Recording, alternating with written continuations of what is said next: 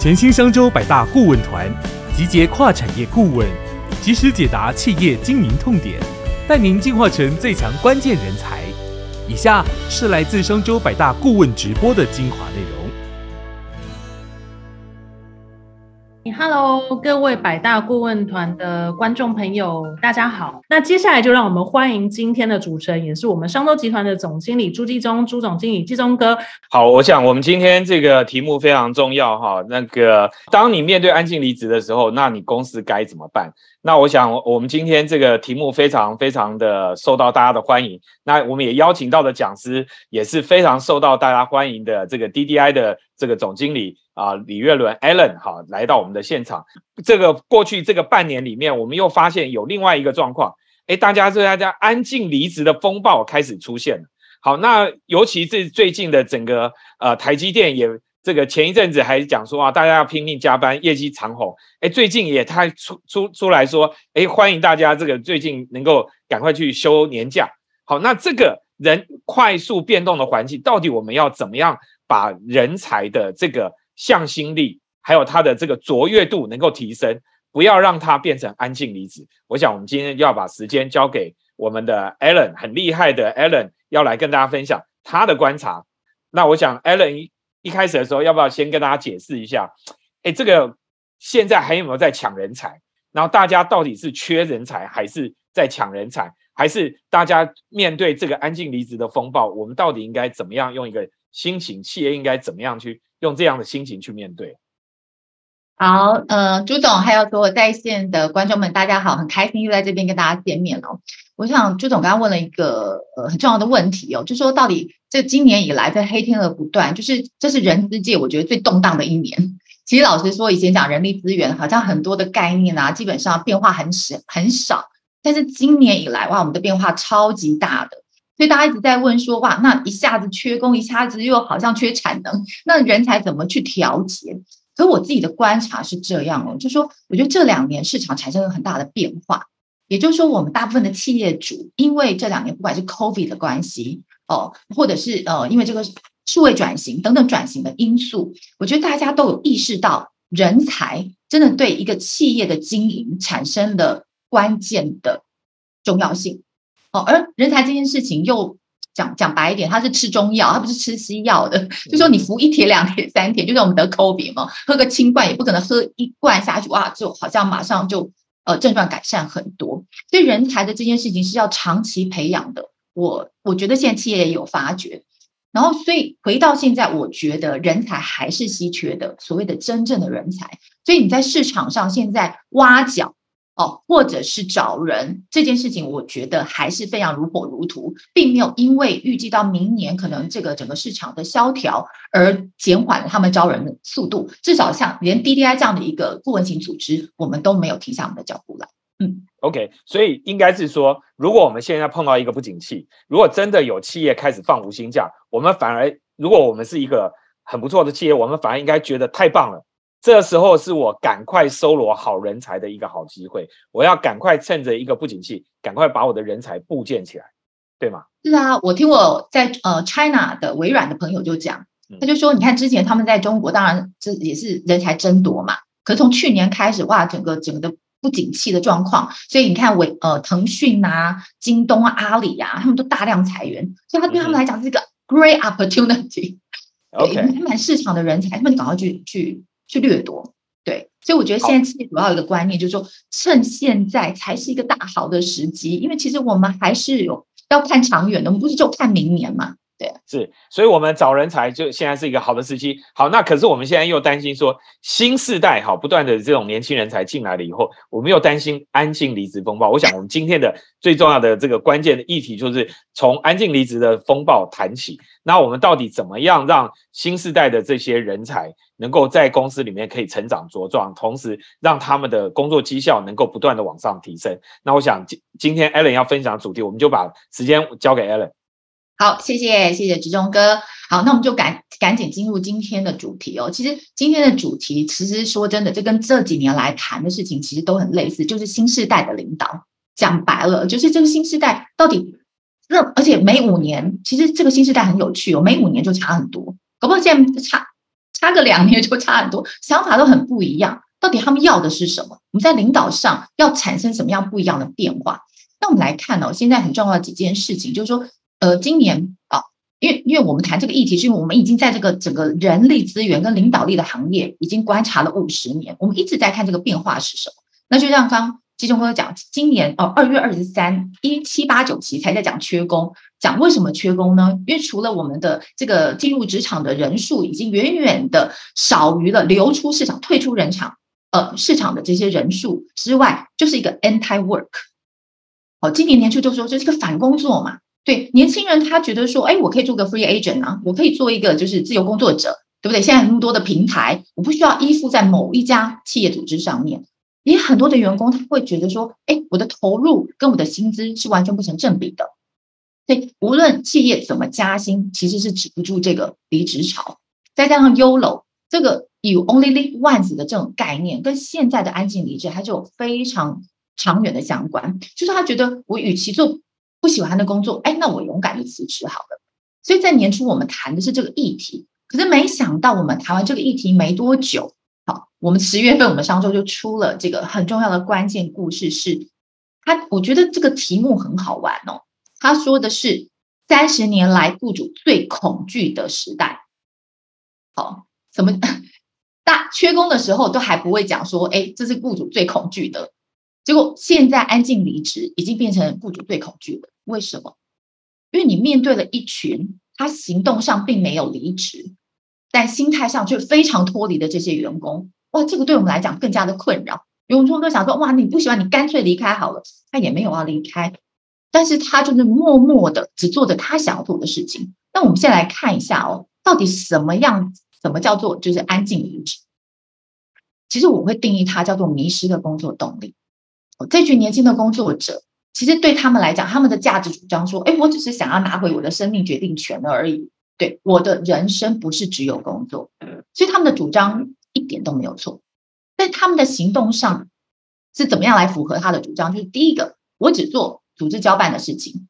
好，这基本上你没有交办的，我绝对不会做。时间到了我就下班，而且我给你的呢？基本上就是最低的要求，哦，你给我要求到什么样的程度，我就自己再下降一点，所以我薪水照领，但是我不卖力工作，所以这就是造成现在雇主这么担忧的状况，就他会发现我的劳动生产力会打折、打折再打折，它影响的就是员工敬业度。其实员工敬业度这个在我们的人资行业里面一直都是存在的。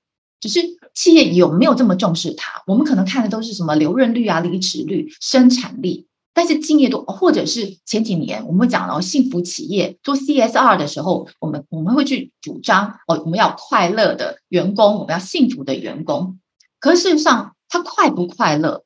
重点是他会呈现在什么？他有没有很 engaged？他有没有很敬业？那我们来看一个组织，如果你的员工的敬业度很高的情况下，它有四件非常非常重要的事情。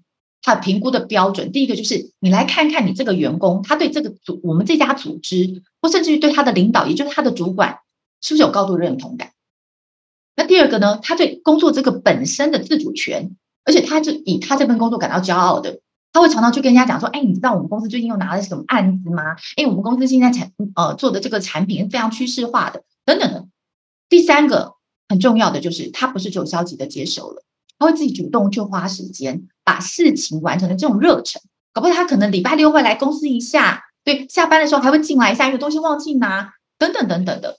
最后最重要最重要一点就是，我们去衡量他高度敬业，就是他会想办法去改善他自己的行为以及绩效，来满足公司对他的要求。好。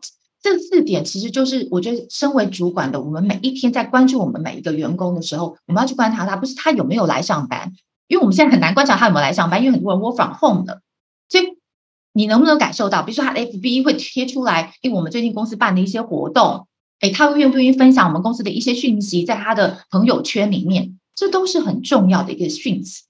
好，那我们现在再来看哦，敬业度其实是三种因素，它的互相交互的。第一个当然是员工，因为每一个员工都是带着他的经验、他的特质、他的天赋来到了我们这个组织里面。然而，他的这些天赋要保存在他的脑袋里，保存在他他的身体里面，还是他愿意拿出来？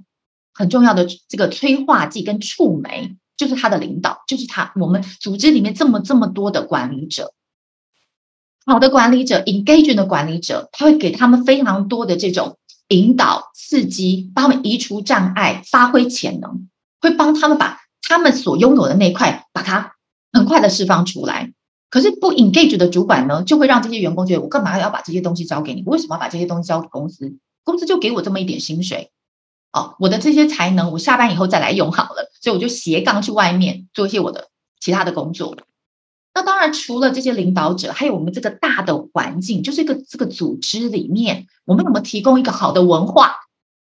哦，我们有没有清楚的目标？甚至于我们的制度完不完善、清不清晰，以及我们的工作方式是不是有效率的？还是我们就是几十年来都没有与时俱进，系统很老旧以外，员我们的主管也都是用非常非常传统的方式在要求员工，所以员工、领导者跟组织，它三个不同的变化里面就会产生不同的敬业度。所以一样的员工哦，他去不同的组织里面，甚至他调到不同的部门，他就会产产生完全不一样的面貌。哦，这就是我们经常发现的。而高敬业度的这件事情，其实它是绝对对于组织带来非常重要的业务成果。我们先讲高敬业度的员工，他才会有高满意度，而高满意度的员工会为我们带来什么？高满意度的客户，客户也会非常 happy。因为第一个嘛，你员员工不会就是跟他讲话爱讲不讲的，要要回个东西爱回不回的，问一个问题三天后才回答，对不对？他你你四点多打电话给他说对不起，我等一下要下班了，如果高敬业度，基本上当然客户就会很开心。那客户只要很开心，你的获利能力一定会增强，一定会帮助到我们的营收成长。所以这么多年来，我们都证明了高敬业度对于组织有绝对的价值。所以这就为什么现在雇主担心的不得了，因为他们看到了员工他不但没有在前进，他还不断的在后退。好，那我们就来看一下，那主管到底要怎么做？这也是我觉得，身为主管跟企业主非常非常需要去思考的，因为我们其实说的呢，责无旁贷。员工当然他们有这个世代，他们自己带来这个环境、市局给他们带来的这些状态。可是无论如何，这就是一个现实。我常常跟我的客户说，这就是我们所拥有的，你也没别的选了。那面对了这样子一群。大世代下的这些员工，身为主管的我们，我们只能自己去转型。那问题叫怎么样的转型才会有效果？好，我们就谈四件非常重要的事情。第一个关键就是员工是要适才适所的。好，在上呃，我记得我第一次在我们这个百大顾问团分享的时候，那时候我跟艺林对谈，我就跟艺林讲到一件很重要的事情，就是你不能找一只猪来爬树啊，对不对？如果他所拥有的技能就不是适合运用在这个场域里面，你很痛苦，他更难过。好，所以适才适所是非常重要的。那如何找到适才适所的员工？等一下我会很详细的来谈。那员工找进来了，你找到一个其实是符合这份工作所需要的员工。那第二个就是你要给他非常清晰的，而且聚焦的、有意义的工作的目标，他要知道他每天到底在干什么。那当他觉得这个工作是有意义的时候，你还要给他一个很棒的这个团队的氛围，而不是来一个组织里面，他就员呃同其他同事都冷冰冰的，大家都只想做自己的事情，甚至其他的人都在安静离职。好，那当然最后一个很重要的事情就是大家都在讲嘛，马斯洛的理论大家听的太多了，我们先大家早就我因为我们这个年代可能都已经脱离了所谓这个生理上的需求、安全性的需求。可是回到归属感、尊重，可能有些员工他他也觉得他在家庭里面都已经拥有的，他来工作他就是来自我实现的。哦，不然说真的，或许他家庭的富裕，他也不见得需要这份薪水。可是他到底来这边所为何来？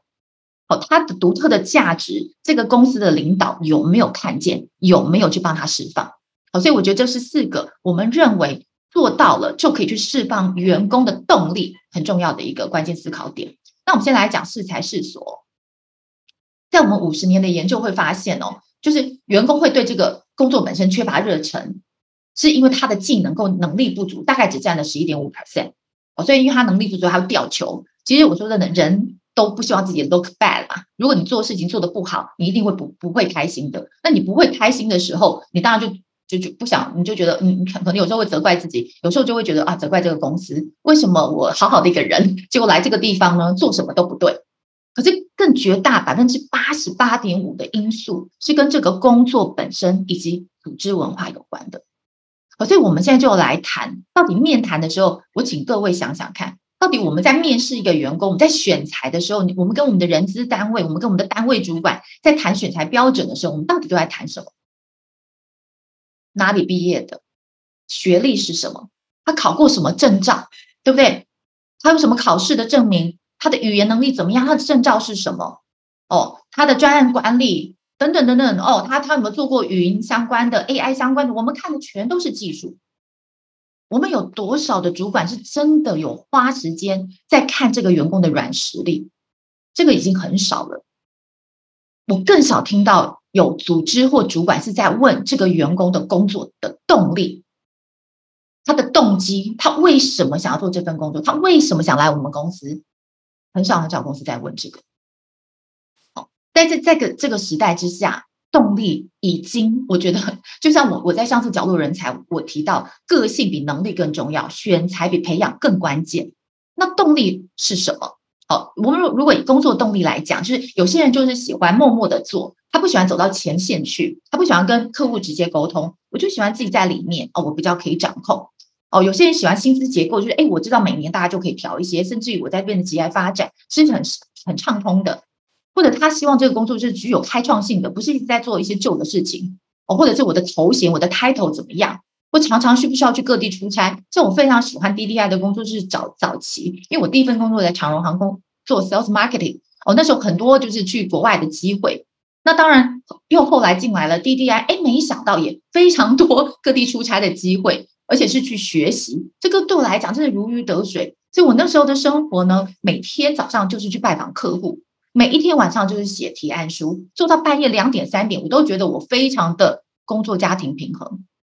我的小孩从小就是跟我先生一起去睡觉的，因为我从来没有办法在三点以前入睡。可是我一点都不觉得累，因为我在做一个我觉得这份工作非常适合我，非常有成就感。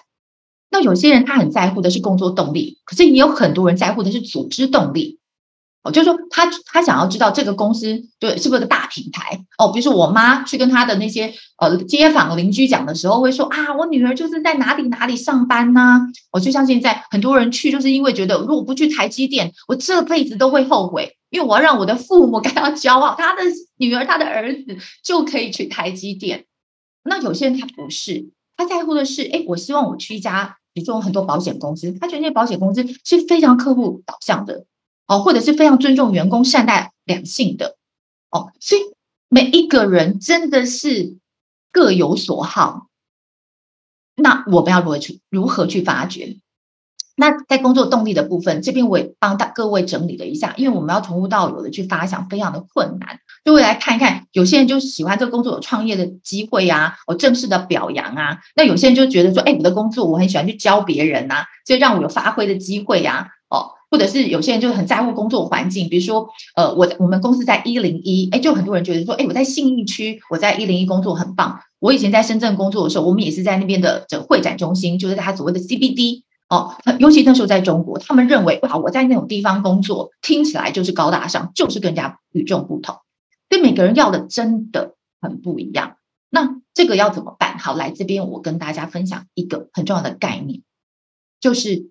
我们花太多的时间在确认一个员工他能不能做，有没有能力做。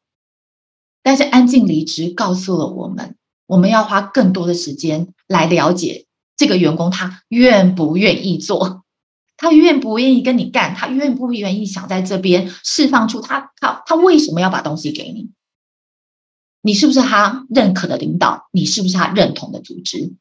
那我们。就要来面谈的时候，非常非常的重要。做什么事情？第一个，我们看横轴，横轴就是每一个员工都有他喜欢跟他不喜欢的工作，或他喜欢或不喜欢的公司的样子。哦，这跟找男朋友啊，什么都是一样的，一定有他一定要的，跟他一定不要的。那回到你做一个 leader，我们的纵轴就是我们很清楚的知道这个工作哪一个部分它是存在的。比如说，哎，对不起，这个工作就是非常大量的沟通，一样的事情你要跟十个八个讲，然后下面就是哦，这个工作没有哦，对不起，这个工作不需要让你加班哦，这个工作不需要让你做很多的分析，基本上做的事情呢，都都是跟过往一样。主管非常清楚的知道工作的本质是什么，但是员工你不知道的，我们不知道的是员工到底喜欢什么或不喜欢什么。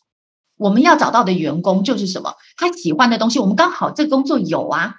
那当然，他每天来的时候就变被呃被激励，就像我我我学气管的。我后来学口语传播的，我超级喜欢 D D I 这种顾问的工作。为什么？因为我每天拜访不同的客户。如果我只在一家公司里面，我们每天看的就是这些主管。但是我在顾咨询公司，我每天看的是不同的产业，看的是不不同的老板。我觉得这工作太受到激励了。我每天都能够见到大见到大老板，我觉得太棒了。另外的，就是我们要知道他不喜欢什么，可是这个工作却有这种员工，你就绝对不能用。不管他的工作技能再好，为什么？因为他进来马上就会觉得非常的厌烦。哦，比如说这份工作需要常常做那个 routine 的 job，就说基本上呢，他这个分析呢十年来不变，每一个月的五号、十五号、二十五号要出的东西都是一样的。你你也不要来变化，因为我们公司基本上就是 business as usual，把这些事情做好。那你就知道这些员工进来，他一定会感到厌烦。就像现在非常多的大厂，为什么去美国设厂？他找到非常优秀的员工，但是这些人都待不下去，因为他们重视家庭的平衡。他想说：哈，晚上十点还打我的电话，这个是多么大的禁忌呀！你打我电话就算了，还 call 我回厂，这个这个基基本上对他们来讲，就是一个绝对不可能所接受的。而这个工作本质就是有，好，所以这种员工不能用。那我们再来看，就是说，哎，他不喜欢，其实这个工作本身并不具备，那他也会觉得，哦，很庆幸啊，反正我我就逃掉，没什么。可是这也就是现在很多公司发生问题的地方，因为我们现在组织很动态，哦，而且一直在转型，就发现有些事情以前不用做，比如说很多工程师，他以前不需要跟这么大大大面向的，像我之前分享过，比如说你说趋势科技好了。趋势科技以前做研发的，他不用直接去对客户，可是他自从把它变成一个小小小小的 team，他要跟客服，他跟销售变成一个 team，他们每天都得去了解客户到底需要什么，他们的痛点在哪里。哇，你以前不需要做的事情，现在需要做，所以这也就是在转型过程当中，你没有办法确认的这个工作本身到底以后会不会有，那你就要很小心。当这个员工在面谈的时候已经告诉你他非常不喜欢，那这个也要很注意。那当然，第一的部分就可能还好，就可能有机会就去创造，就他很喜欢的这工作没有，并没有。比如说哦，要站在台前，有非常多正式的这种表扬，它不是金钱类的哦，但是是那种就是呃讲台类的啊，然后可以让他 PO 在 FB 的啦，让他觉得说哇哦，这个让同学们都觉得说哇，你真的干得很好的，这个就是我们在面谈当中非常重要的动力模型。可是其实今天在这个场次之前呢，季中大哥就跟我聊，就说啊，这市场变化的这么的快速啊，呃，一下呃缺工，一下又说要休假啊，等等等等。可是我想跟各位分享的是，其实回到人这件事情啊，有很多改变的，但也有很多其实是永远不变的。哦，就是动力的这件事情呢，基本上它是经年累月，因为你的家庭环境。因为你的生长经验，它所造成的，所以动力的这件事情，它非常不容易调整。一个人喜欢常常跟人家接触，跟一个人只喜欢站在后台，他不会一夜之间他就改变，或者说我给你甚至于加个二十个 percent 的薪水，你就站到前台去，他就很很兴奋的走向前台，这件事情是不会发生的。所以动力在 D D X 五十年来，我们一直都非常非常的重视，尤其像我们这种咨询公司，劳力密集、知呃知识密集，真的是要做牛做马的。这个如果你不确认动力，一天都待不下去。那接下来我们就谈说，好，你在招聘的时候真的是才试所了，那接下来要怎么办？就是你怎么样聚焦的工作？你想想看哦，如果你去一个地方，你可有可无。你做不好也没关系，甚至你几天没来上班，好像也没有人问起你。哇，你的年度目标自己搞搞不清楚，主管也很少给你反馈。那这个你会喜欢在这种地方工作吗？如果你要做一个很 engaging 的主管，第一个一定要跟每个员工明确的说明他的工作是怎么支持到我们的目标的。为什么我们现在要做这个数位的产品？金额这么的小，可它对我们的未来是什么影响？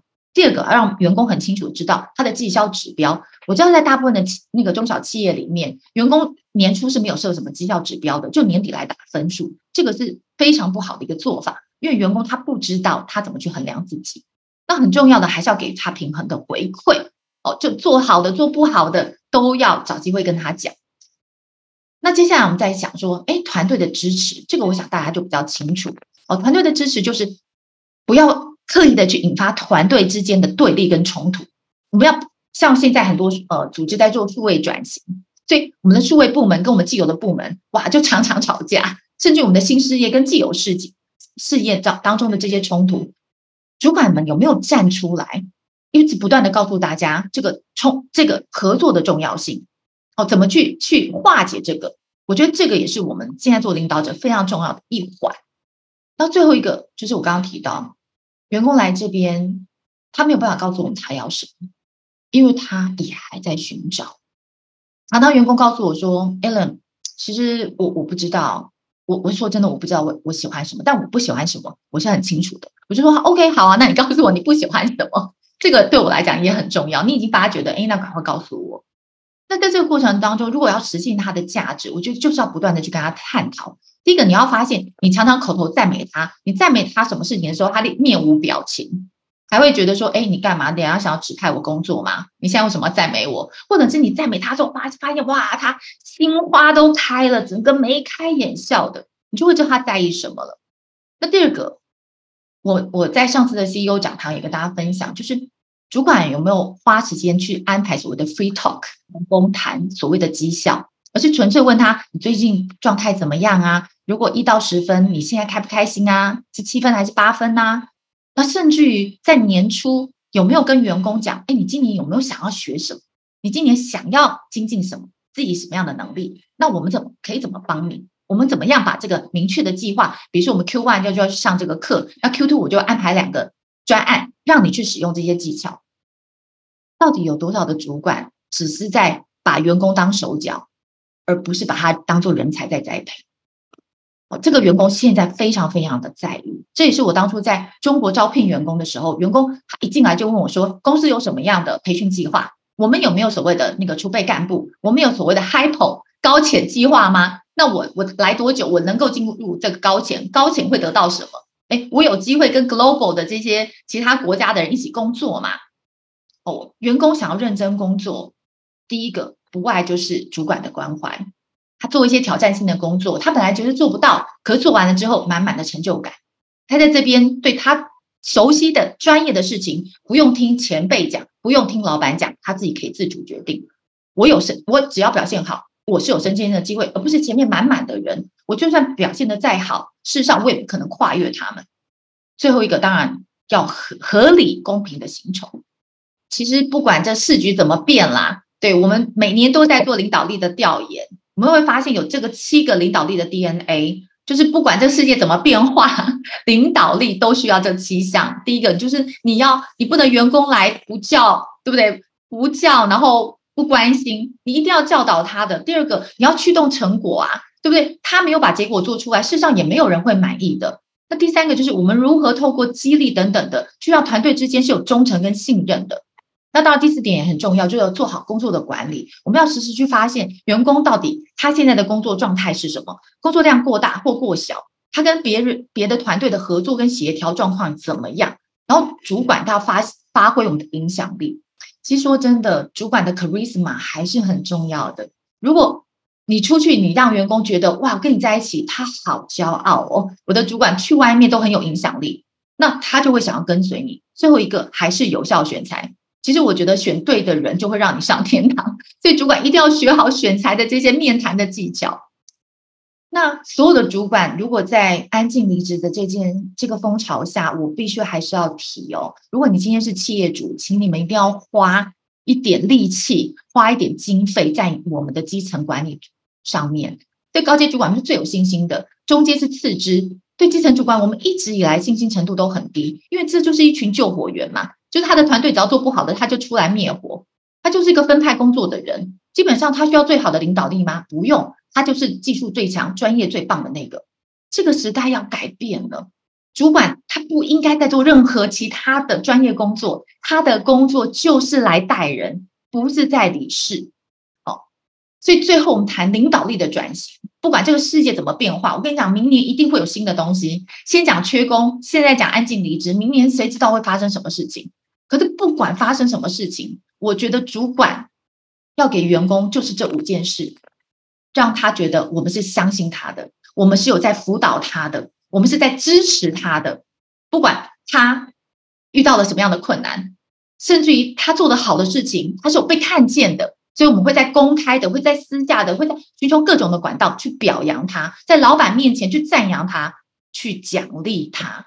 如果他值得被奖励，他在调薪的时候，他在给一些奖金的时候，你作为一个主管的，你有没有极力为他争取？不管结果如何。哦，我觉得当一个员工他感受到你的信任、你的辅导、你的支持、你的表扬，甚至你为他的争取，那我想这个员工他就会愿意从他的安静离职变成什么？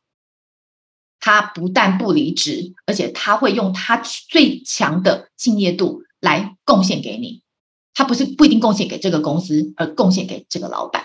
好，所以我今天大概分享的内容就这些。那看看集中哥大家有什么样的问题？好，我想这个刚才你讲的一个最后一个非常重要的一个重点哈，就是说，哎，今天我们带员工到底是员工是效忠公司还是效忠我这个主管？好，这个你最起码应该，如果没有办法让员工效忠公司的话，你至少要让员工效忠你嘛。好，对不对？至少他他就会成为你的帮手嘛。对，他要认同你。对，那我觉得这件事还真的蛮重要。好，那不过这边就有很多的问题已经出来了哈。然后第一个问题，我就想跟你请教哈，就是。有一有一位朋友讲说，他平常工作很忙，他跟员工的接触大部分都在工作的交办。好，那所以他比较没有像你讲的说，啊，有一个定期的追踪，跟员工有一个私下的面谈啊等等之类的。那他觉得说，那听完你的，他觉得他要做这件事，那你有没有建议的一个频率，或怎么样去做这样的一个方式，可以让他维持这个？有一个平衡回馈可以给员工，那他要怎么开始会比较好？你会怎么建议他？好的，这个是大家都最有兴趣。我先跟大家几讲几个关键。第一个，你一定要在你的 Outlook，一定要在你的 Calendar 把这个时间先预留下来。其实不用长，一次的对话大概就十五到二十分钟。那我的做法是每一季我会做一次，因为员工很多嘛，你可能轮着做。然后第二件事情就是，员工很害怕。这边我们讲慢一点哈。那你会做？你每一季做一次，然后那你你那个员工你会到多多下面的层次？你你挑哪些范围的人？其实基本上那企业大小嘛，我觉得第一个你的弯档你是一定都要全部聊过的。嗯，然后 two down 当然讲实话就是选 hypo 嘛，因为你一定有一些高潜的名单，哦，或者是关键职位那个人绝对不能给你离职的，因为他有太多隐性知识在他的脑袋里的。哦，这些你就要先把他名名单确认下来。嗯，然后确认下来就是去轮。嗯，好，那再来继续。然后还有就是你要跟员工讲说你为什么找他讲话。很多员工觉得说天哪，真的 Alan 那个或者是大老板突然来找我，你想要干嘛？他们通常很安静，尤其台湾的员工，他就发现他不知道要说说什么。哦，所以一开始我都会跟他们讲很清楚。第一个，is nothing about work，我们不要来跟你讲工作 review。好，所以有时候一开始我就会分享哦，其实我家最近大概发生了什么样的事情，我会先自我揭露。嗯哼，因为揭露你就会建立信任，然后再告诉他，再再问他说，哎，那你最近过得好不好？对，然后他们通常不知道怎么讲，我说好，那那就简单一点，一到十分，十分就是最好，一分就很不好。你告诉我你现在怎么样？大部分就是说哦五六分吧，对。然后就问他为什么？我这开头大概就是这几个问题。那我发现员工很有趣哦，你不问他都不讲，你一问呢他都会讲。那就算他不讲自己呢，他有跟你讲别人，他就说，哎，那我跟你说，其实我还好。可是那个艾瑞，你要注意一下哦。嗯哼，我发现他最近好像做的不是做的不是很爽哇，得到好多秘密资讯哦。对，所以聊这个真的很有价值，绝对比你聊绩效分派工作还要有用，真的。好，那你最后可不可以建议大家在什么地方做？然后很多我我碰到很多主管都是直接在办公室把员工叫进来，结果一叫进来以后，所有的员工都。其他人都在看，说：“哎，你那那个人为什么被叫进去？然后你 你这样搞一下以后，哎，为什么只有你没有我？”对对对，我我我发觉这个要有点智慧，因为不然很多主管会搞不清楚啊。是是哇，这个季中哥，你问这个真的太关键了。因为如果你是选择性的做的话，当然第一个你就是一定要秘密在外做嘛，或者是借由跟他们一起，因为你的弯道你可能跟他们一起有拜出去拜访啊，哦的机会。那通常就是拜访完，我就会在旁边找一个咖啡厅，哦，就喝杯咖啡聊，哦，就是比较不是那么经意的，哦，这个可以是一种方法。所以我通通常会看他们的 calendar，看什么机会，我们就说，哎，那我们留下来多聊个半个小时。那其他的当然就是约在公司一些比较安静的地方角落，然后就好像不期而遇的啦，就不要让同事觉得所有人都看着，然后马上说：“哎，刚刚 Alan 到底跟你说什么？”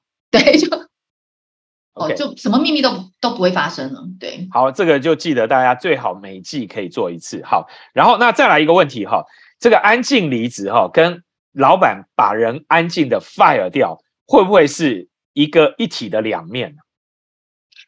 其实我觉得当然也是这样，这个其实就是我觉得台湾也是很特别的地方哦。就老板，嗯，先不用讲部署对老板不满意是绝对不敢讲的哦，因为我我昨天去劳动部发言署也问大家说，哎，其实你们公司有没有在做三百六十度的回馈？这个在台湾企业是非常少做的，基本上员工没有什么机会去表达，嗯，哦，他对公司的一些想法，对主管的一些想法，那这个常见也就罢了。哎，竟然主管也很少对员工去表达他对他真正的看法，顶多就告诉你这个东西哪里没做好，你怎么样改？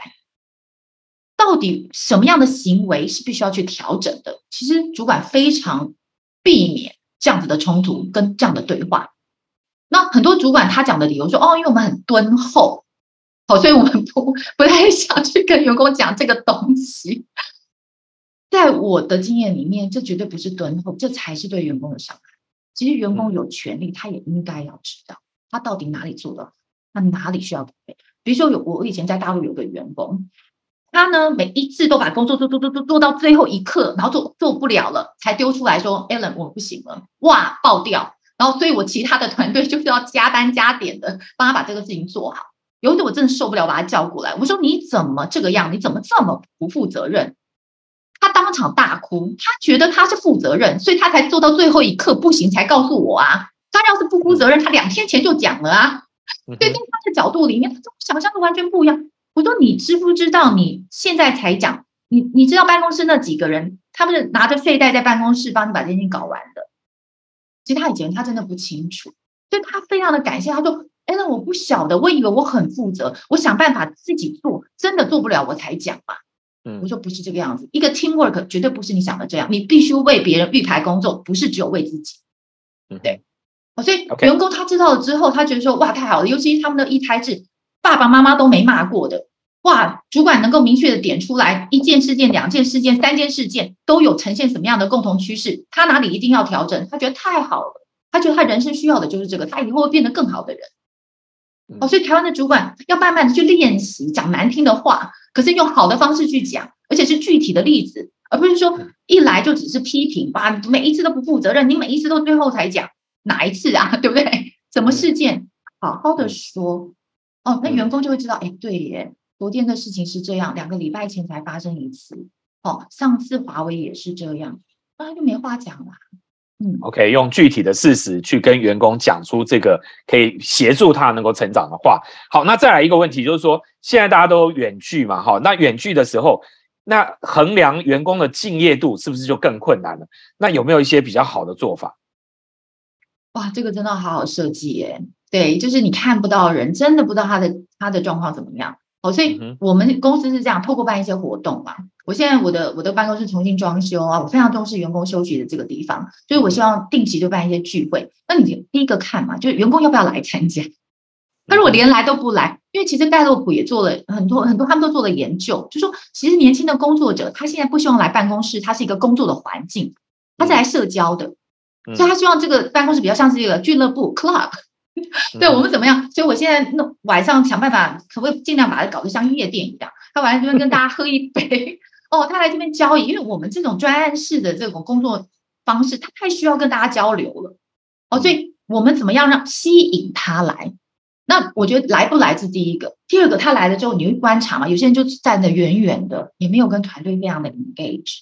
嗯哼，哇，那自己喝自己的，自己吃自己的，其实我觉得主管只要愿意去观察，你一定会发觉。所以我最常就是走到那些没有人聊天的人旁边，问他：“那你最近还好？好像看起来很累。”嗯，那你就会发现，这些人他慢慢就会娓娓道来，告诉你哦，我租房子很不顺利啊，其实我我外公过世啊，我呃室友得 COVID 啊，哒哒哒哒哒，你就会发现，就是他愿不愿意讲，也是一个很重要的指标哦。你们有没有信任他才会讲哦，所以这些创造机会，好多办活动，好再来一个问题哈，呃，这个安静离职或者抢人才哈，这两。呃，不论是哪一个面向，它是全面性的，还是说它会不会在公司里面某些类型的职务特别容易发生这样的一个状况？其实我我我不觉得是跟职位职务有关哦，但或者类型的工作，类型的工作，我我认为哦，如果你的工作都是交办型的。嗯，就是那种比较临时交办，就不是固定的哦。反正他他要做什么样的事情，他非得做什么样的事情。比如说，你像财务的工作，他很难安静离职，对他每个月什么时候做什么事情，那是非常固定的，你没交出来就是不行啊，对不对？那你说销售就很难说了哦，对不对？他他可以，反正前一季就把你整年的都搞得好好的，他下哦接下来三季都会给你安静离职，对不对？他就说啊，因为接下来刚好经济都很差，对，尤其或者是那种行政助理型的。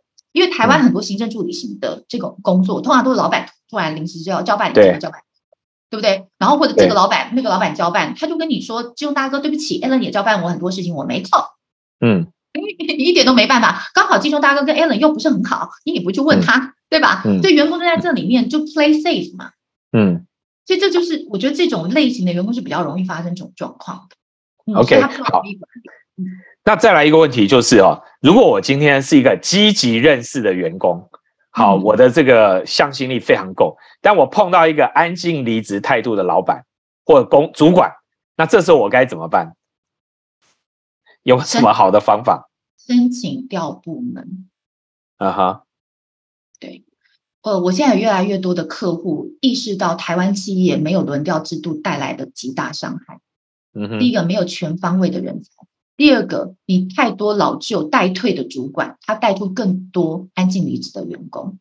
嗯，因为这些主管，第一个他害怕被取代。嗯，所以说真的，在这样的情况下，他看员工摆烂，他一点都他他他觉得更没有关系。所以他什么事情就跟他老板说：“对，你看现在的新员工就是这样，他的无所作为，让安静离职的员工给他更好的借口。”嗯，对我也。其实我说真的啦，我们是一个重视领导力。我认为所有员工的问题都是领导者的问题。嗯嗯，OK，对，不要只责怪员工。对，所以你其实可以选择你的主管的，要拿出勇气来了哈。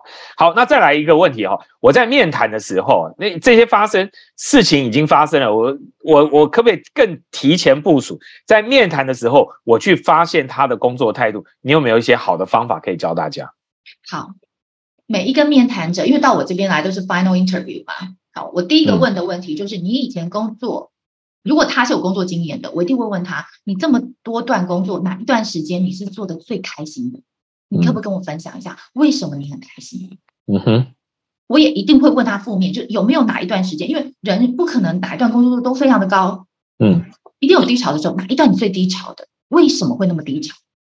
嗯，其实你只要细问下去，你就会知道。可能跟领导者有关，可能跟那个工工作的本身有关。嗯哼，所以这个就是问出工作动力最关键、问最关键的问题。所以基本上我很少问他们技能相关的问题，因为那都是在前几关已经去筛选过的。我只在乎他的工作动力。嗯，OK，好，那再来一个问题就是，呃，在绩效考核里面哈，有没有一些有效的能力模型？有没有这样能力模型可以去让我们在做绩效考核的时候可以运用？其实绩效考核最关键的就是你有没有给他设定明确的目标嘛？嗯哼，对啊，他会安静离职的原因是通通常这些员工就是因为他没有具体的目标，他的目标就是比如说你要如期有品质的，对不对？呃呃，那个按时的交出东西，可是问题是什么东西？他说就要等有有给我我才知道，这种工作就会非常非常的难。好，所以我建议所有的主管一定，如果你没有办法现在确定，等你确定每一季。好，知道下一季要做什么，那你就每一季去跟他设定，而且你要跟他 review。哎，A 是 A 案子，你现在做的怎么样？其实他早就做完了，对不对？嗯。所以你如果不 review，你就不知道哦。他还跟你说哦，因为我我我现在还有 A、B、C 呀，其实 A、B、C、C 已经这样一尾巴了，A、B 都做完了。嗯，所以我觉得你你刚刚金融大哥，我觉得你讲了一个非常重要的事情。我觉得往往一个员工最后会有安静离职，都回到主管没有设定好目标，或者是给这个员工达到目标的方法。嗯哼，OK，所以这个问题还是出在主管的身上，要把主管自己搞不好要。对，要要回回头要把自己的工作做好了哈。我觉得今天在场的主管会很恨我，我觉得千错说千错万错都是主管的错，明明是员工。我老实说也是这样，因为他有才有这个权利去做这件事嘛。好，那再来一个就是说，很多的中小企业啊，存在很多这种工作十五年以上的资深员工，那安静离职的这种气氛也的确存在。好，那我一旦关心观察到有这样的气氛的员工的话。我要怎么去处理这部分人，或者怎么样让他们能够重新被眺望起来？你有没有什么建议？首先，其中大哥，我要很明白的讲，其实这些人很难被挑，嗯，就是很难被激发。其实动力这是非常非常困难的，我必须要讲。嗯，对，很多的能力是可以培养的，但动力这件事情，它是它是很很固定的，它不是动态的。那它的动态会存在的。我最近发生几个例子是这样，就是说他的可可能孩子长大了，孩子找到保姆了，嗯，好，那他就有动力。好，他孩子没找到保姆，孩子很吵闹，最近状况很差，他就动力很低，这种就有可能改变。那公司怎么去给予协助？我觉得这个会有效果。可如果他本身是因为他根本就不知道他要什么的，嗯，那我觉得这个太难了。公司说真的，我。我我也必须要很诚实讲，员工对自己的未来是有绝对的责任，没有个公司有这么大的责任要帮每一个员工去找到他人生的方向，嗯，不合理的期待，对，所以应该是说，假设你观察有一群人都是类似的状况，你应该把它分类，有一些人可能是有救的，有一些人可能是没救的，有一些人他是要重新去发掘他自己的专长，他人生的目标，那这一群你可能要给他另外一种处理的方式，对不对？用不同的对待。真的，我在面谈的时候，如果都问不出来他喜欢什么或不喜欢什么的，这个人我一定不用。嗯哼，嗯，好，那所以这个面试还是最重要的一件事啊。好，那再来一个，员工满意度高哈，是不是就代表他们都不会安静离职？哦，完全不是哎，对对对对对，这个就是很有趣的事情，因为我觉得常常听到客户就说，哎，在追求呃员工满意度很高，对，嗯。可是 happy employee 不等于 high engagement，也不等于高生产力。嗯，对他只是 happy，他只是 comfortable with 他现在所拥有的。哦，都不用加班，工作很少。其实说真的，我去很多公司，他跟我说他们的员工哦，你知道吗？他可能两个小时就可以把一整天八个小时的事情做完，因为他十五年来都做这个工作。嗯，那这到底谁的错？嗯。可他说我们我们的机构就是长这样，我也没办法。对，所以这个其实有时候真的是也是组织的问题啦。对他们也没办法轮调，然后工作量就是反正就这么多人去分配。对，所以其实员工你也知道，他他他他的技能来第三年的时候他已经成熟到不行了，更不用说做了十五年了。他哎他也很辛苦哎，他得每一天花八小时把那个两个小时的时间去分配把它完成，还要让自己看起来有忙碌的样子。他内心也很不安哎。好，那再来一个问题是说，如果这个组织里面这种安静离职的风暴啊，已经蔓延开来的时候，我们有没有什么办法可以阻止这样的一个气氛，或者做一个反转？不能让它蔓延出来。嗯，这一旦蔓延是野火燎原。嗯，所以我自己的看法是，你只要有这样的员工，你要马上处理。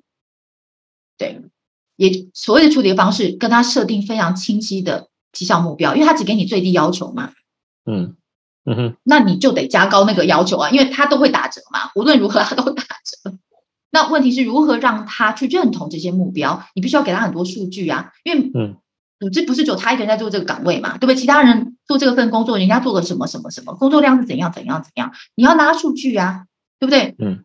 法理情啊，所有东西，做一个主管不是只有靠一张嘴巴就去跟他沟通，那你一定会被员工踩死的。所以你必须要准备，你要数据资料，你要过往的这个这些经验，好，你必须要有其他同事的反馈等等等等，你要收集到所有数据跟直化的东西，才能够嗯来跟这个员工讲。好，那最后因为时间关系哦，我最后的三个问题哈、第一个问题哦，就是说在数位转型哈、那因为现在大家都很多做在数位转型，那如果我公司已经发生这种部门之间在冲突，或者世代之间在冲突，特别是比如说资深的员工他就抗拒改变，可能年轻的员工觉得哎这个是我的未来的机会，那当我已经已发生这样的一个状况的时候，我怎么去协调解决？你有没有些原则性的建议给大家？我自己觉得老板的立场是一定要拿出来的，嗯因为台湾很多数位转型的不成功，是因为主管的，就是老板的决心，那个老板的那颗心是不够坚定的。其实这颗不够够坚定的心，它就是造成了这些部门之间的冲突。嗯哦，老板只要看到新事事业一直不成功，就啊，既是既有事业又要赶快 做稳。嗯哦，所以我我自己觉得，老板你你就是得选边站，而你要选的就是未来，一定要选未来。对，所以像我们公司很明确，我们的数位产品线上课程便宜的不得了一堂课，但是我们现在给所有销售的要业绩要求就不是只有业绩目标，就是你要数位产品卖多少比例，你就是一定得买卖这个东西。好，那那等等等，这边我们讲慢一点。那你如果这一季有业绩的压力，你如果知道你用数位业绩，你根本做不到那个业绩目标，那你怎么办呢？他因为你的主管很可能就说，那我赶快先去做传统的，来达成你的业绩目标啊。我我觉得这个是要看短或看长，或者是要看过程。嗯如果现在很缺业绩，当然我们也很现实，我们也不希望明天就没饭吃嘛，对不对？对这个还是是要做。但是我很重要是你手边的这些 sales opportunity，你这些拜访的客户，你有没有去卖？嗯你只要有做这个前，因为所有东西就是这样嘛，你前面有做，后面就会来。可嗯关键是你如果都没有在做，如果你就只一个看业绩成果，你就是每天都在卖老产品，因为很好卖，金额又很高，嗯那我觉得这肯定是问题，所以我 review 是很细的。A 嗯客户，你跟你跟谁介绍了什么产品，他的反馈是什么？嗯他预计什么时候会采购？嗯哼哦，所以其实整个 review 的技巧，就是我觉得这也是呃需要时间去练习啦。但是我觉得很明确，我一直这样做，员工就会知道说，哇，Alan 不是一个只要绩效结果的人，他要的就是未来。而且我告诉他们，我们就是嗯。市场的领先者，我们得嗯。做这个。好，那再来接下来一个问题啊、当你这样做的时候，很多这种中高龄的主管或中高阶的主管，他因为没有办法配合改变，那你也知道他要改变的意愿很低，你如何让他有尊严的离开，还是干脆也不用管他的尊严，就让他滚？嗯，又分成两种人，有一种人他是顽强抵抗的，啊那种这种顽强抵抗的是真的就是要把它 manage out，或甚至 buy out 啦，就把它嗯哼买掉，嗯哦，就优退。那另外一种呢，就是说基本上他还是有工工作动力，可是他真的可能是碍于技能，他真的太困难去改变了。嗯那我我就会让他只做擅长的事情，比如说我就跟他说，好，那我拿出来你几家客户，你就去嗯卖那种自有产品的。那可是这几家我认为他有机会卖新产品的，我是不是可以挪给别的销售去跑？嗯哼嗯我觉得要跟他交换，嗯，做一些做一些协助他的方法就对了。是是是，因为这样对你来说也不会这么难受。哦嗯，对组织来讲效能也是最高的。那我觉得大部分其实我们的老员工都是愿意配合，所以我自嗯己觉得还是问题还是不大啦。就是你主管你是什么心态去跟他沟通的，什么语气去跟他沟通的，对 OK 请他帮忙，对我觉得都愿意帮忙的。嗯好，这个沟通好，最最后一个问题啊，我如何避免让员工哈，有些员工是一而再再而三的犯同样的错，我怎么去避免这这样？然后另外一个就是，如果我今天发现呃有一些制度或者是主管的一些处理的方式不是很恰很恰当的，那我怎么样再去呃去跟我上一层的主管去反映这样的一个事实？朱大哥，你已经问了三个问题，这个小这个问题又交给第一个问题应该这样讲了。我觉得员工他一而再再而三的犯这个错，是因为我们没有结果管理嘛。嗯哼，所以我通常会问这样的员工，如果下次还是发生一样的错误，嗯嗯，觉得公司要怎么处理？嗯我会请他直接建议嗯。嗯哼，好我们是要要减薪呢，还是降职呢？嗯还是转调工就作呢？把讲明确了就对了。对呀、嗯。因为我们的改善计划讲得很明确嘛，这件事情嗯。我们的事件很明确，三三三次以上都是一样，而且造成公司很大的损失。你嗯再犯，好，我们有哪一些路可能是要走的，先讲出来。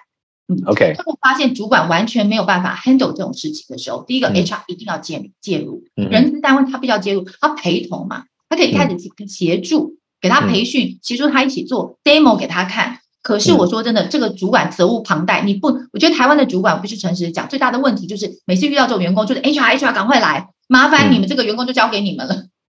嗯我跟你讲，如果你的孩子每次遇到这种事情，就是找其他老师来做，你这个父母的角色永远都不存在，他也不会敬重你，他也不会认可你，他只会好主管要担起自己的责任。绝对是。好，最后一个，最后一个就是，如果中间的发生问题怎么办？我要越级报告吗？嗯，我我不会用越级报告来讲这件事情啦。我觉得很关键的是，你有没有去反映过一一次两次？如果你是做到你该做的，而主管没有作为，嗯哼，那你去用其他的管道，我觉得你只是在问题解决。嗯哼，但如果你没有做这个的动作，你马上就去找上阶主管这就破坏信任，OK，这个是完全不一样的。所以把自己该做的分内可以做的先用了，之后再看别的方法。是的，还是要先跟自己的主管去反映。好的，谢谢。我想，呃，我们因为时间没有办法，呃，请 Alan 完全的就回答，那所以我们会把这个问题请教 Alan 以后，我们再用书面的方式，或下一次我们再在网站上跟公布给大家，让大家可以理解。好，那我们今天非常谢谢 Alan 的分享。